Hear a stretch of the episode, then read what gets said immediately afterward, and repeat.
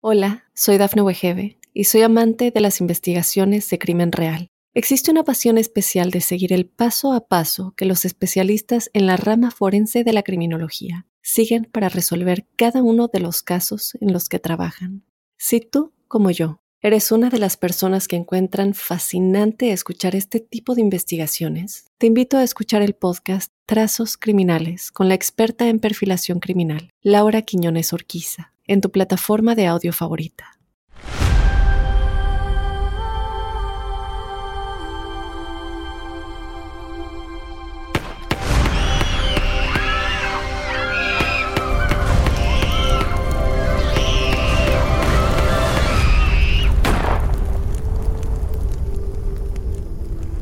Nueve personas murieron por heridas de bala o por un incendio provocado dentro de una casa donde se estaba llevando a cabo una fiesta de Nochebuena.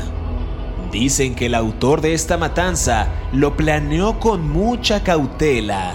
Otros aseguran que lo hizo por falta de dinero y otros más porque lo abandonó su esposa y le interpuso una demanda exigiéndole miles de dólares.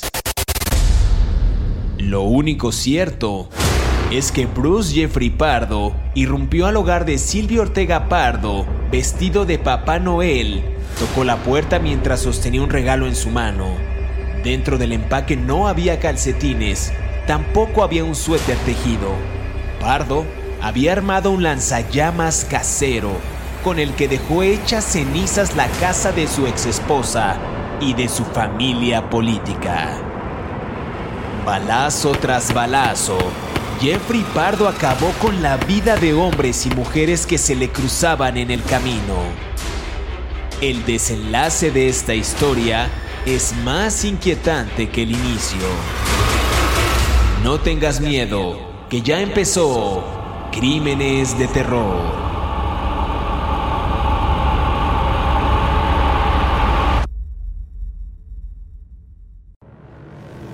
Bienvenidos a Crímenes de Terror. Si aún no te has suscrito al podcast, oprime el botón de seguir en la plataforma en la que nos estés escuchando, ya sea en Spotify, iHeartRadio, Amazon Music o Apple Podcast. Así, podrás recibir cada sábado la notificación de un nuevo episodio de Crímenes de Terror.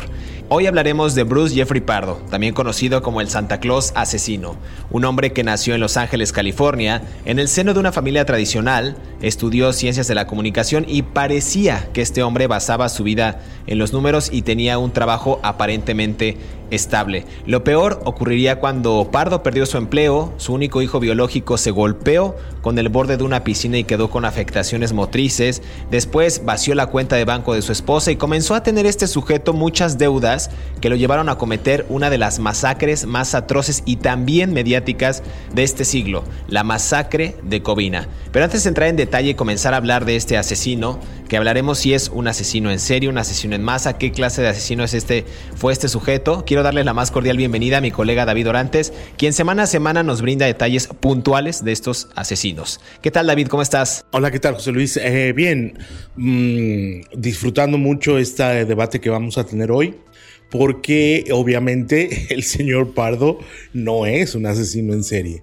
Es un asesino en masa que dentro de la clasificación del FBI es otra cuestión. No, está bien que lo hagamos, me parece, porque es pertinente de vez en cuando sacar otro tipo de asesinos para que la gente que escucha el podcast pues no esté esperando siempre sota, caballo y rey, sota, caballo y rey, sino que le demos otro juego de baraja, ¿no?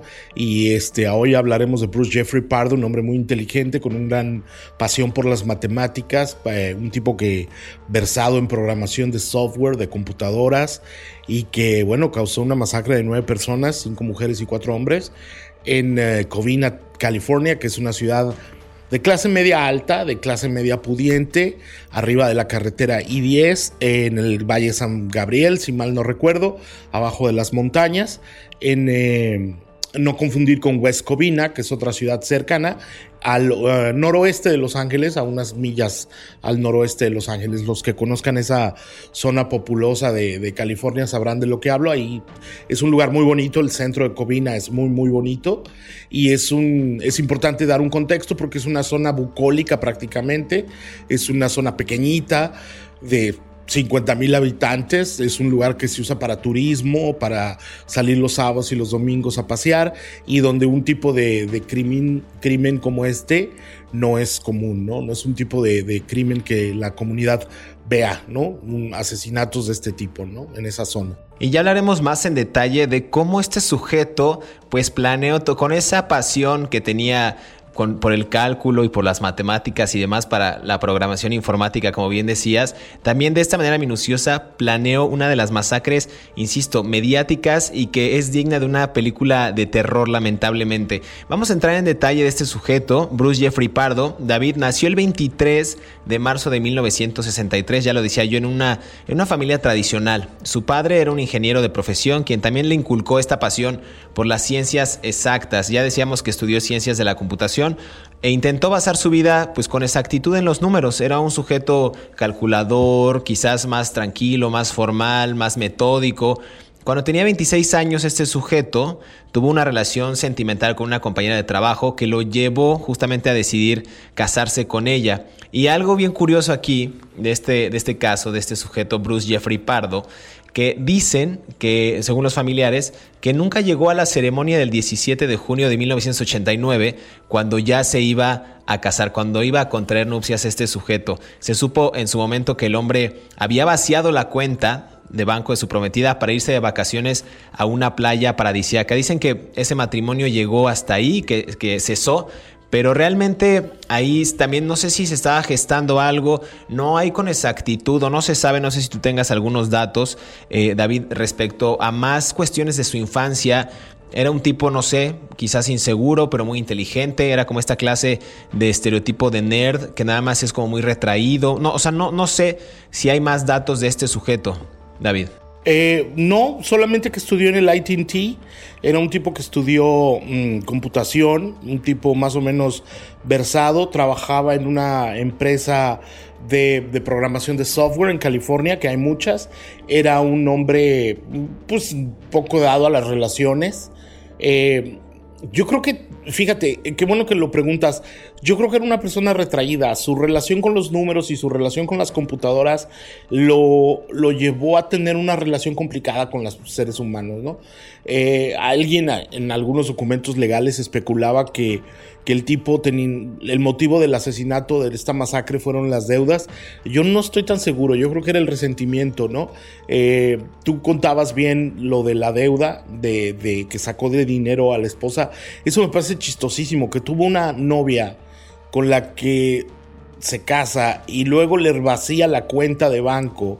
Y esto es muy importante porque una de las segundas víctimas eh, de las víctimas de la masacre de Covina, ella le pidió que hicieran una cuenta de banco juntos y él se negó.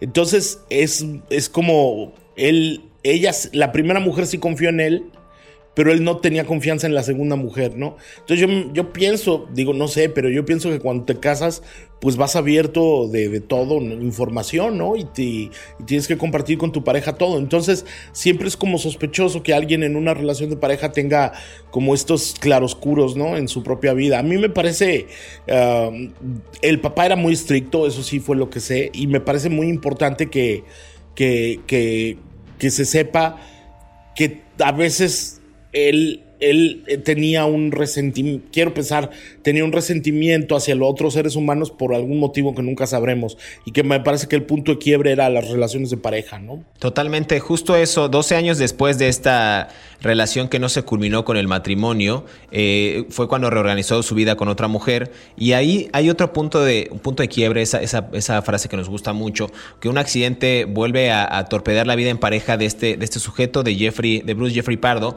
el 31 de diciembre de 2001, había, tenía nada más un hijo, un hijo biológico, y ese hijo se golpeó con el borde de una, de una piscina mientras él había quedado a cargo de, de, este, de este menor. Dicen que el niño sufrió una complicada lesión cerebral y esto le trajo pues varias afectaciones en su desarrollo motriz. Y también a raíz de eso, bien dices, por ahí pudo haber habido, no sé, algo que quebró las relaciones eh, amorosas o sentimentales de ese sujeto, porque también con esa mujer no, no se logró nada. Y en 2004 Bruce conoce a esta mujer, a Silvia Orza, de 40 años y con tres hijos, quien pues digamos que encarnó esta esperanza, esta nueva oportunidad en el amor por parte de Bruce Jeffrey Pardo.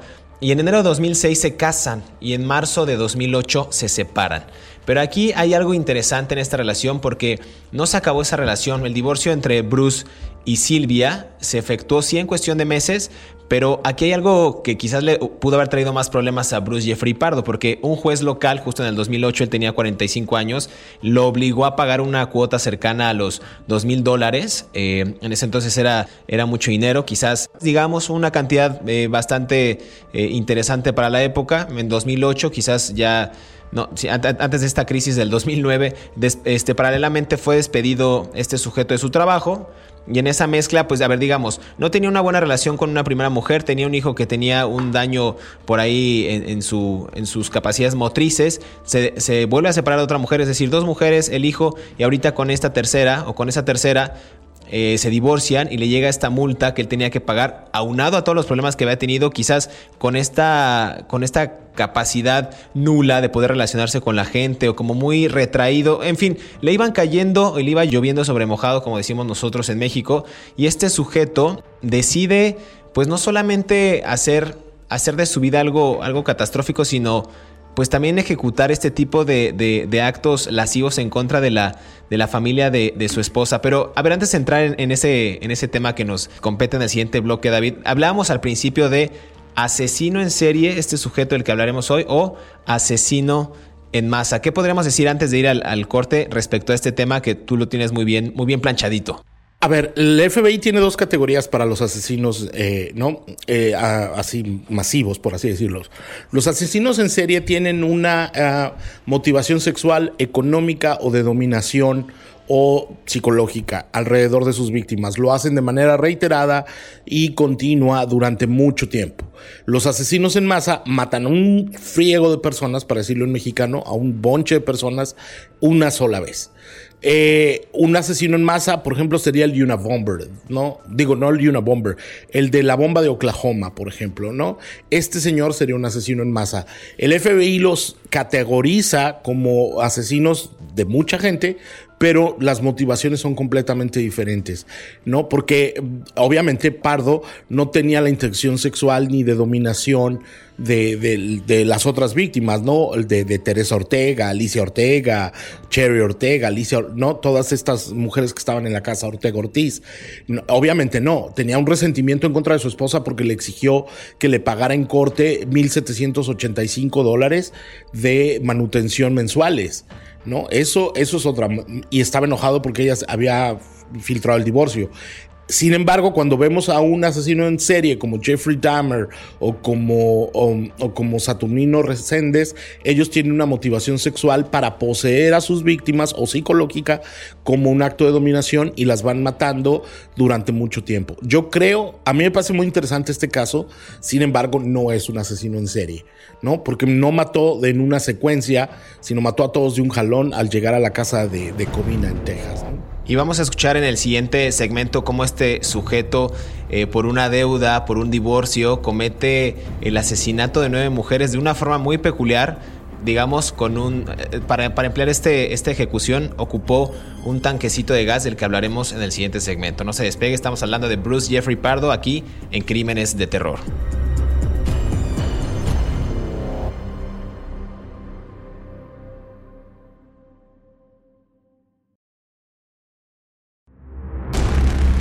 Estos son los 5 datos perturbadores de Bruce Jeffrey Pardo, mejor conocido como el Santa Claus asesino. Número 1. Bruce Jeffrey Pardo no tenía antecedentes policiales. Se había divorciado y las autoridades creen que ese fue el principal motivo que lo llevó hasta la casa de sus ex-suegros la noche del 24 de diciembre de 2008. Número 2. La primera víctima de Pardo fue una niña de 8 años que acudió a abrir la puerta.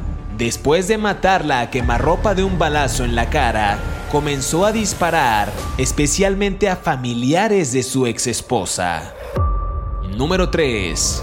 El fuego fue tan intenso que hasta ahora no se han podido identificar los cuerpos de las nueve víctimas mortales de Pardo. Número 4. Pardo resultó gravemente herido durante la matanza sufrió quemaduras de tercer grado en ambos brazos y el traje de Papá Noel que vestía al momento de las ejecuciones se derritió en su cuerpo. Número 5. Meses previos al ataque, Pardo compró armas y municiones para construir un aparato con el fin de incendiar la casa de sus ex-suegros. A principios del otoño, el ingeniero eléctrico desempleado compró un traje de Santa Claus extra grande para él. Regresamos a Crímenes de Terror. Estamos hablando de Bruce Jeffrey Pardo, quien también fue conocido como el Santa Claus maligno o el Santa Claus asesino. Decíamos antes de irnos a esta primera pausa que hubo una forma peculiar en que este sujeto cometió este crimen aterrador, este crimen de terror eh, con un tanquecito. Nos referíamos a un lanzallamas de forma casera que él hizo después de que justo a mediados de aquel 2008 este juez le ordenara al hombre de 45 años que pagara una cuota a su, a su ex esposa, su expareja sentimental, y él, justo por esta, por esta inquietud que tenía de pagar las deudas, ya decíamos que era un hombre, pues que no era quizás, no lo sabremos ya, pero no era el, más sociable, era un ser retraído, que tenía esta, esta fascinación por los números, por la programación informática, eh, le debía dinero a una de sus exparejas justo por este acuerdo durante su separación legal, eh, a menos de 10 días inclusive de la Navidad de ese año. Y esto fue, esto es como para dar contexto de lo que ocurrió después, David, porque digamos, para entrar ya en contexto de la masacre de Covina, es esa, eh, la, la medianoche del 24 de diciembre de 2008, Suena el teléfono de emergencias, el 911, y del otro lado de la línea estaba una mujer que pedía ayuda y alertaba sobre una persona armada que estaba lanzando disparos a diestra y siniestra a su familia. Pero para entrar justo en este contexto, David, de, de Bruce Jeffrey Pardo y cómo cometió este acto delictivo, ¿qué podemos, ¿qué podemos rescatar de ese hecho? Porque en realidad, híjole, sin hacer esta apología del delito ni del crimen, y sobre todo no mofándonos de este hecho, pues realmente es digno de una película de estas de horror, de estas de, Hollywood muy, muy bien y muy mal hechas. Sí, bueno, él el 24, como tú bien dices, en la noche del 24 de diciembre del 2008, hay algo importante que anotar en esto. La mayoría de, los, de las víctimas de Bruce Jeffrey Pardo eran hispanos. Eh, los, como, como tú bien sabes, muchos hispanos que, que, que inmigran desde Latinoamérica a los Estados Unidos no celebran la Navidad el 25 de diciembre como si lo hacen los estadounidenses, que es cuando se, cuando se juntan y cenan y abren los regalos y tal, ¿no? O comen, ¿no? Eh, los, los, hispanos celebramos o celebran, los que lo hacen, yo no, pero los hispanos celebran el 24 de diciembre en la noche. Entonces, esto es muy importante porque eh, Bruce Jeffrey Pardo sabía que su familia iba a estar reunida, su familia, su familia política de su esposa, ex esposa, iba a estar reunida en su casa. Entonces él llegó a esta casa de West Corvina, eh, con, digo, de Corvina, California, llegó con un vestido Santa Claus en un Dodge Caliber azul, con un regalo y una pistola en la mano. Y en cuanto entra, empieza a dispararles. No, no hay un registro de que les haya dicho nada. Simplemente entró con el regalo, abrió este tanquecito de gas que tú bien dices, que venía montado con una especie como de como de manguera en la parte de arriba y eso lo usaba al abrir el gas, lo prendía con un encendedor o con algún tipo de, cuestión flamable, inflamable, y saltaba llamas. Era como un lanzallamas y empezó a, lanzar fuego sobre toda la gente. Entonces la casa se incendió mientras él iba corriendo por toda la casa matando personas que se encontraban, ¿no? Eh, no, obviamente la, primera víctima era su esposa, era la que él iba a buscar, pero de paso se llevó a la familia de su esposa, de una, una mujer de 16 años, otra de 25 años, ahora leemos los nombres. Él, él estuvo tentado a no hacerlo y, su, y le, se lo dijo a su hermano que lo iba a hacer. Y el hermano no estaba en la casa cuando se lo quería decir. Eh, pero bueno, él se divorció el 18 de diciembre. Tuvo nueve días, seis días, perdón, para planear toda la masacre. En seis días él ideó lo del tanquecito de gas que tú dices, que es un tanquecito de gas slash lanzallamas, guion lanzallamas. Y eso, eso requiere mucha precisión porque no cualquiera puede manejar algo así con, con, con, con, pericia, pues, ¿no? Yo lo intento y me incendio todo el vecindario. Pero él, él obviamente lo calculó. Luego el arma, pues no sé cómo la consiguió, porque en California hay leyes más restrictivas para conseguir armas. El carro con el que llegó era rentado. También, él rentó el carro. Ahora, otra cosa, este señor no tenía ningún antecedente de violencia. No hay en todos los registros de California criminales un solo dato que la policía lo haya buscado. Si tú me buscas a mí en los registros criminales de Texas, por lo menos dos veces me han intentado detener por, por cuestiones pues, de tráfico, cosas así. Pero este señor ni eso, ¿no? O sea, este, este señor era una persona, bueno, ni siquiera tenía registros de violencia, pues, ¿no? Entonces es, es muy interesante eh, cómo un momento de su vida donde una mujer le exige algo de dinero destapa una serie de, de nunca podremos saberlo, la neurología de este señor. Eh, sería una maravilla que los neurólogos lo hubieran podido entrevistar y los psiquiatras para saber qué fue lo que activó, cuál fue el resorte que activó todo ese odio contra su familia política, ¿no? Claro, imagínense ustedes que este sujeto, como bien decías David, eh, aproximadamente a las 11.30 hablan, eh, vestido de, con un traje de santa, eh, con un regalo en la mano, y cuando abre la puerta, dicen por ahí algunos, algunos archivos, algunas notas que recoge la prensa en esos años, Pardo le dispara, en cuanto abren la puerta de esta casa, Bruce Jeffrey Pardo le dispara a una niña de 8 años que corría a saludarlo, la hiera en la cara. Luego dispara indiscriminadamente contra todos los que estaban en esa fiesta, hablan de 20, 25 personas, y, e inclusive la policía dice que él se pudo haber parado literalmente en, en, alguna parte de la casa y empezar a disparar a diestra y siniestra. Después desenvuelve, digamos, este paquete que contenía el lanzallamas casero y lo ocupa para rociar pues prácticamente toda la casa. Nueve personas murieron a causa de estos disparos, e inclusive de las llamas, y otras tres resultaron heridas. La niña de la que hablamos, la de ocho años que recibió el disparo en la cara, eh, tuvo heridas graves que no pusieron en peligro su vida, afortunadamente. Y por ahí también hablaban de una niña de 16 años, decías tú, David, que resultó herida de bala en la espalda, y una mujer de 20 años también que sufrió una fractura de tobillo, justo porque saltó del segundo piso pues para, para guarecerse de este hombre que estaba atacando a todos. Tú decías que mencionáramos el nombre de las víctimas, la mayoría dices tú que son eh, hispanas, de edades de 43, 70, un, un hombre por ahí, el ex suegro de 80 años, eh, otra persona igual, el excuñado de 49 años, la concuña igual de 45, en fin, eran desde 17 años y quizás el más longevo era el ex suegro que tenía 80 años. Y las, las causas de, las, de, la muerte pues fueron herida de bala, herida de bala en el abdomen, eh, inhalación de humo inclusive se habla en los registros y nos referimos a la, a la ex esposa Silvia Ortega de la que ya hablábamos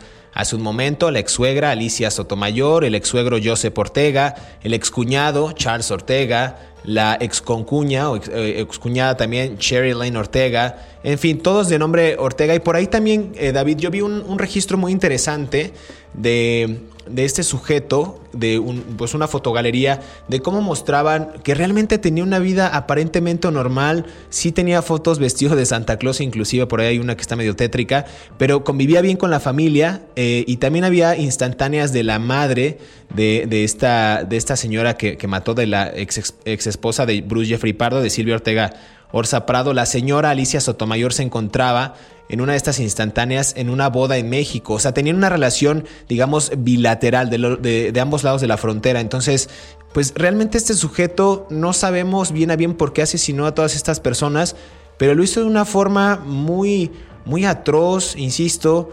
Eh, cuatro murieron por heridas de bala, el fuego, tres víctimas murieron igual por herida de bala, eh, otros dos perdieron eh, a su progenitora y también en esta situación dejó a muchas personas huérfanas. Se habla como de ¿Cuántas personas eran? Como 10, 12 personas, ¿no, David? Las que quedaron sin, sin sus padres a raíz de, de, de, este, de este suceso. Había 25 personas en la casa, ese es el número exacto, y mató a 9, ¿no? Como tú bien dices, desde Silvia Ortega Prado, que era su ex esposa, hasta Michael Ortiz, eh, un muchacho de 17 años, que era ahí su sobrino de, su sobrino, ¿no? A ver, la policía, el, en el ATF, la, la Agencia Federal de, de Alcohol, Tabaco y Armas de los Estados Unidos, encontró en la casa después de las pesquisas forenses que hicieron, cuatro, 200 eh, municiones, o sea, 200 casquillos de bala. Es un montón de balas. No, obviamente de milagro no murieron más personas, de verdad. O sea, porque además este andaba caminando por toda la casa prendiéndoles fuego, ¿no? Con el lanzallamas.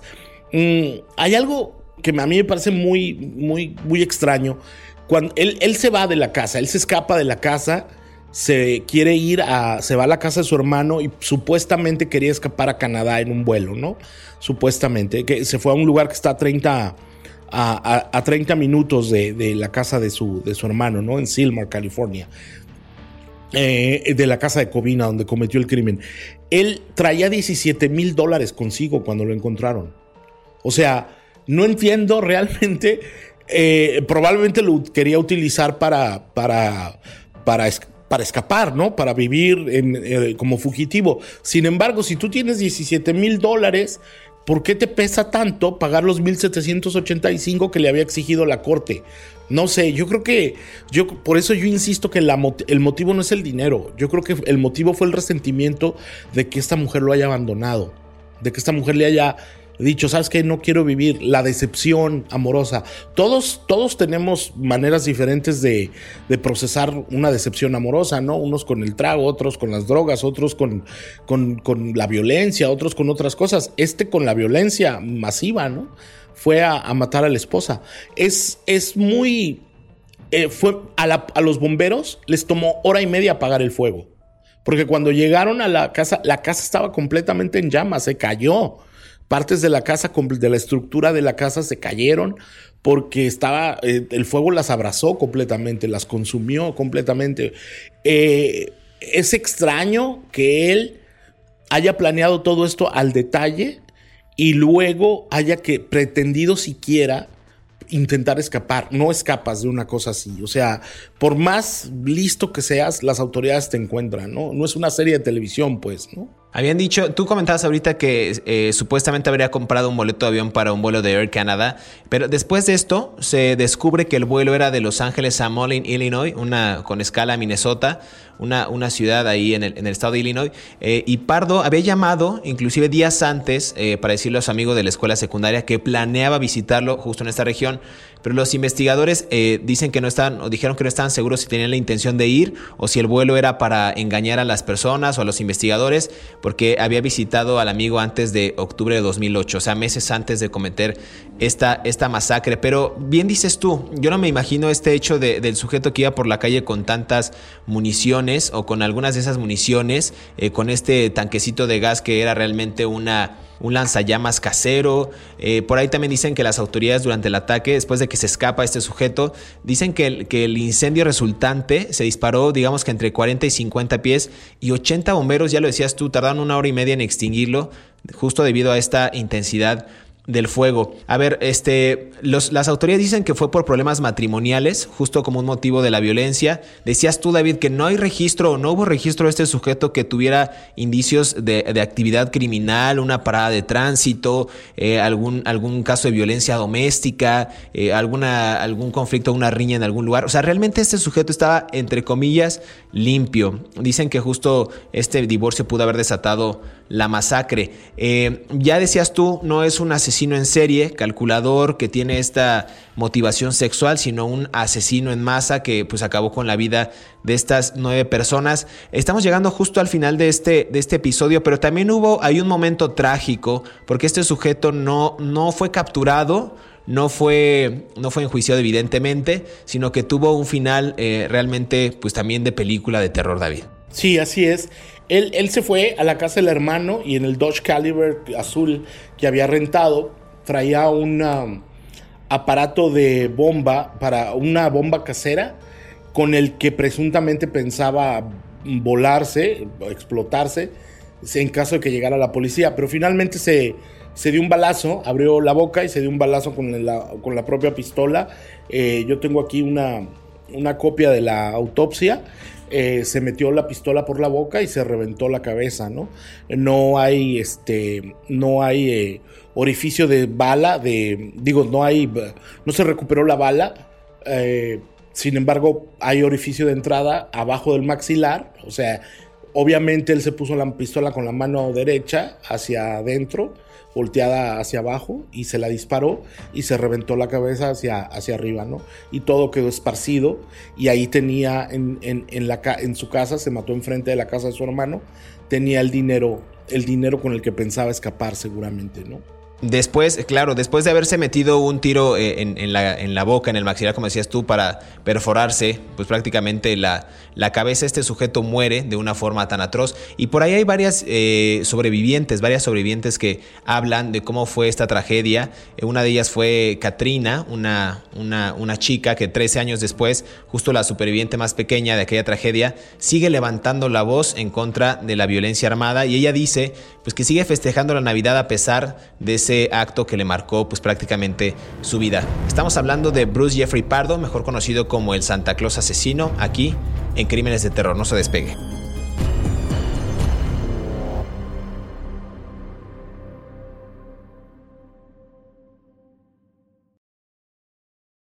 Un sobreviviente llamó a las autoridades durante el ataque.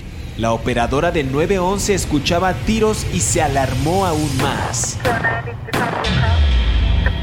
Después, una de las posibles víctimas pudo escapar a la casa de un vecino, mientras el incendio resultante se disparó aproximadamente entre 40 y 50 pies de altura. Cerca de 80 bomberos tardaron una hora y media en extinguirlo debido a la intensidad de las llamas. Continúa escuchando el caso de Bruce Jeffrey Pardo, mejor conocido como el Santa Claus asesino, aquí en Crímenes de Terror. Regresamos a Crímenes de Terror. Estamos hablando de Bruce Jeffrey Pardo, mejor, eh, mejor conocido como el Santa Claus asesino o el, o el Santa Claus maligno. Ya decíamos, ya hemos contado este sujeto eh, de Pardo que tuvo varios, varios vaivenes, varios ahí deslices en su vida. Eh, pues no tuvo una, una pues quizás un, un pasaje tan tan sociable, era un tipo retraído, recordemos que era avesado al tema de la tecnología, al tema de la informática, del cálculo, de la programación, y este sujeto decíamos que planeó el asesinato en masa de nueve personas, o presuntamente lo planeó, y aquí tenemos varias, varias notas eh, que inclusive recoge la agencia AP, eh, ya hablamos de que tenía más de 200 municiones, que creó con un tanquecito de gas un, lanzallamas casero, y que justo cuando fue a visitar a la familia política de su ex esposa ya tras eh, imputarle un juez una, una deuda, él decide justo eh, ejecutar una masacre. Pero a ver, David, dicen que a mediados de año Pardo ya estaba comprando armas y municiones y digamos ya ordenando estos suministros para construir el aparato, esta, esta especie de lanzallamas casero y también por ahí ya cuando el divorcio se iba formalizando, justo Pardo dio esos toques eh, finales a su horroroso plan, pues alquilando esto, esto que comentabas de los automóviles, eh, el, el, boleto de avión para Illinois, es decir, ya estaba gestando todo. Pero a ver, aquí hay un dato curioso porque justo como él estuvo planeando durante meses esta, esta masacre, por ahí hay un, personaje que recoge esta agencia P, eh, Henry Baeza, que era el dueño de Monroe's Home Bakery, era una cafetería. Y justo ese día, esto es un dato muy curioso, justo ese día el dueño de la cafetería charló con Pardo cuando este lo visitó para tomar su usual pastel de frambuesas. Digamos que él era eh, pues avesado a este, a este postrecito. Eh, en ese entonces, eh, Pardo había perdido su salario, dicen que de seis cifras, como empleado de ITT Electronic Systems, Radar Systems. Esto era el, empleo donde él estaba, la empresa donde él colaboraba. Pero qué curioso, David, que justo el día que iba a cometer el asesinato, este sujeto todavía se para en la cafetería a la que comúnmente iba, charló con este sujeto e inclusive dicen que lo despidió amigablemente, deseándole feliz Navidad para ti y tu familia, y justo a las 11.30 de la noche él había arribado con sus suegros en la casa de Covina, tocó la puerta y ahí se desata la masacre. Entre ellos, una niña de 8 años. Yo no me imagino eso, David, pero así, digamos que la antesala de lo que pasaría después con este sujeto Bruce Jeffrey Pardo. Sí, a ver, él, obviamente él ya tenía planeado hacer todo esto, ¿no? Estaba en una gran depresión, estaba muy enojado, estaba muy resentido con la mujer. La familia que mató, casi todos eran eh, mexicanos, bueno, o de ascendencia mexicana, con vínculos con Torreón, con Coahuila, ¿no? Entonces, esto es una tragedia que afectó a Covina, California, y que afectó a Torreón. Coahuila, ¿no? De hecho, hay familia Ortega que vive ahí todavía en Torreón, México, que están relacionados con ellos.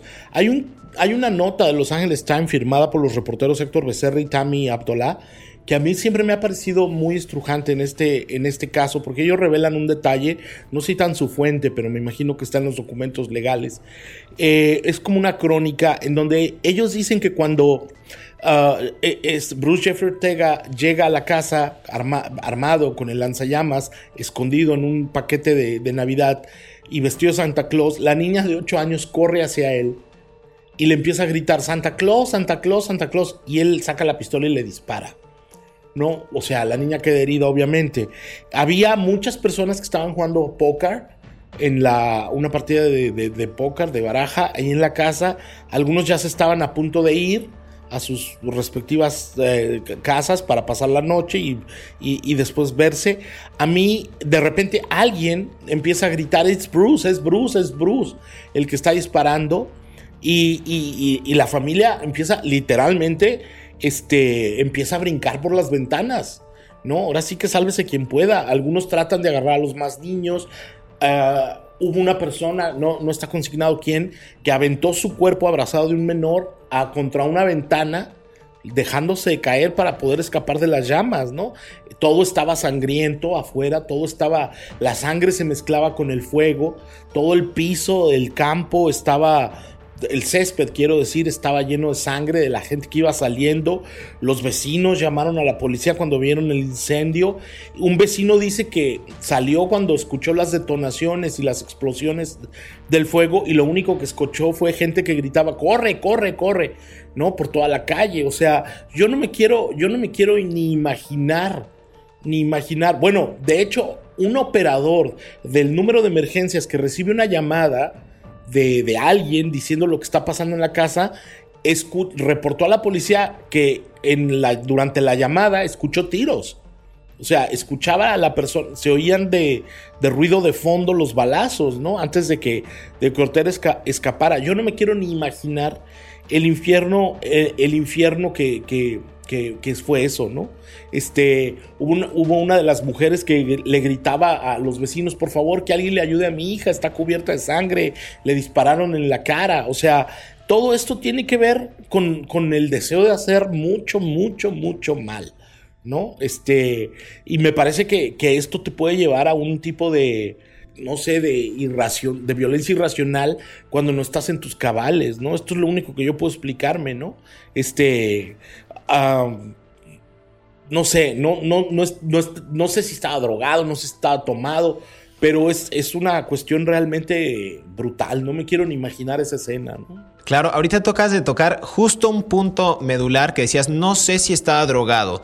Ahí, eh, justo eh, meses después de la, de la masacre, el diario Pasadena Star News por ahí un, director de laboratorio donde se realizó un estudio, eh, Joe Moto, indicó que no estaba claro si este sujeto, Bruce Jeffrey Pardo, eh, había estado bajo el influjo de alguna sustancia. Y por ahí dicen que una autopsia reveló que Bruce Pardo tenía altos niveles de droga en su sangre y su orina y no sabían si esto pudo haber influido en su comportamiento a la hora de ejecutar esta acción. Hablan presuntamente de cocaína, aunque no se sabe si realmente fue así, pero eh, aseguran que pudo haberla utilizado 12 eh, horas antes del ataque. Eso, eso también me parece interesante. Esto lo recoge eh, el portal Univision. Entonces creo que vale la pena destacar que este sujeto pudo haber estado bajo el influjo de alguna, de alguna sustancia eh, tóxica, nociva. Entonces, eh, antes de eso ya habíamos mencionado que tenía justo esta, e, esta fascinación por los pastelillos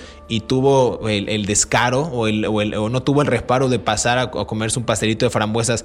Pero me parece que había algo más, David. No sé si, si para ir cerrando este episodio de Crímenes de Terror, que a mí me parece de los más sorprendentes, a pesar de que no es un asesino en serie, sino, un asesino en masa, pues sí, sí destaca justo por todos los matices que hay. A ver, una persona retraída, pero también muy inteligente, a veces a la, programación informática, pero también con un resentimiento por las deudas, ejecuta un plan malévolo para acabar con la familia política, incluida, bueno, pues su, esposa y ocho integrantes de su familia. Entonces, ¿Qué más podemos comentar sobre este caso? ¿Qué podríamos explicar? Quizás la Navidad, quizás la época, la deuda, la depresión. ¿Qué, pudo haber pasado con este sujeto? Bueno, mira, Solamente quiero hacer apostillar algo muy rápido. El doctor David Whitman del, condado de Los Ángeles, un médico forense, no menciona absolutamente nada de drogas ni alcohol en la, en la autopsia oficial, ¿eh? y la, estoy viendo ahora. A ver, eh, hay algo muy importante. Muchas personas durante la época de Navidad, y es algo que no, que no, que con frecuencia no nos cuidamos los hispanos, que es la salud mental, enfrentan lo que se llama depresión, Christmas blues, ¿no? Tristeza navideña, ¿no? Este, es como una depresión que solo le ocurre a muchas personas durante la época navideña, aumentan los suicidios en los Estados Unidos durante esta época porque mucha gente está sola, sin sus familias. Y luego esto se acentúa porque muchos inmigrantes eh, y, voy a tocar el tema de los inmigrantes porque es lo que nos toca.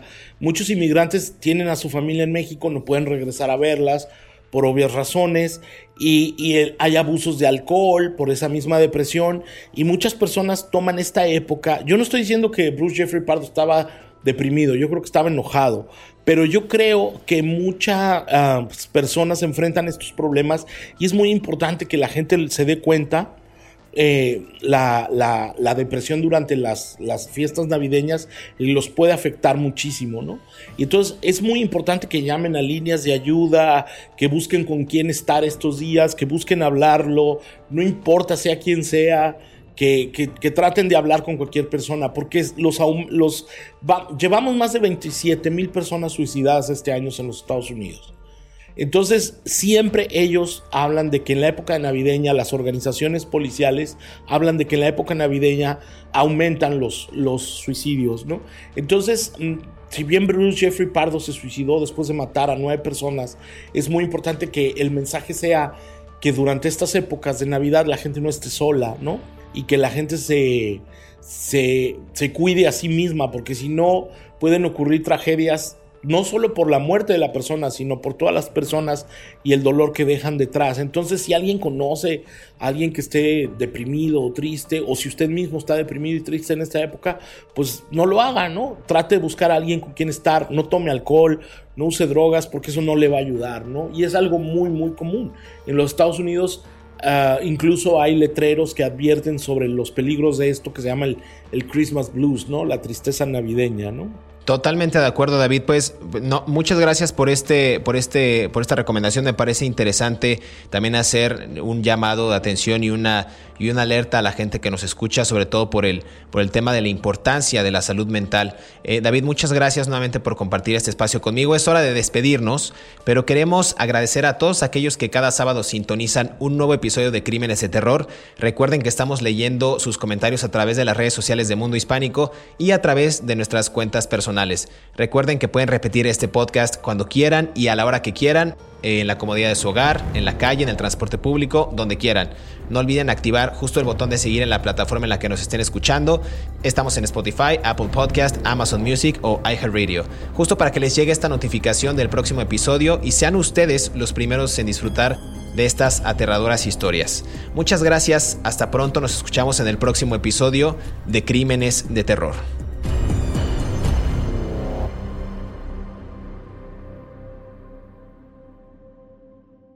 Hola, soy Dafne Wegebe y soy amante de las investigaciones de crimen real. Existe una pasión especial de seguir el paso a paso que los especialistas en la rama forense de la criminología siguen para resolver cada uno de los casos en los que trabajan. Si tú, como yo, eres una de las personas que encuentran fascinante escuchar este tipo de investigaciones, te invito a escuchar el podcast Trazos Criminales con la experta en perfilación criminal, Laura Quiñones Orquiza en tu plataforma de audio favorita.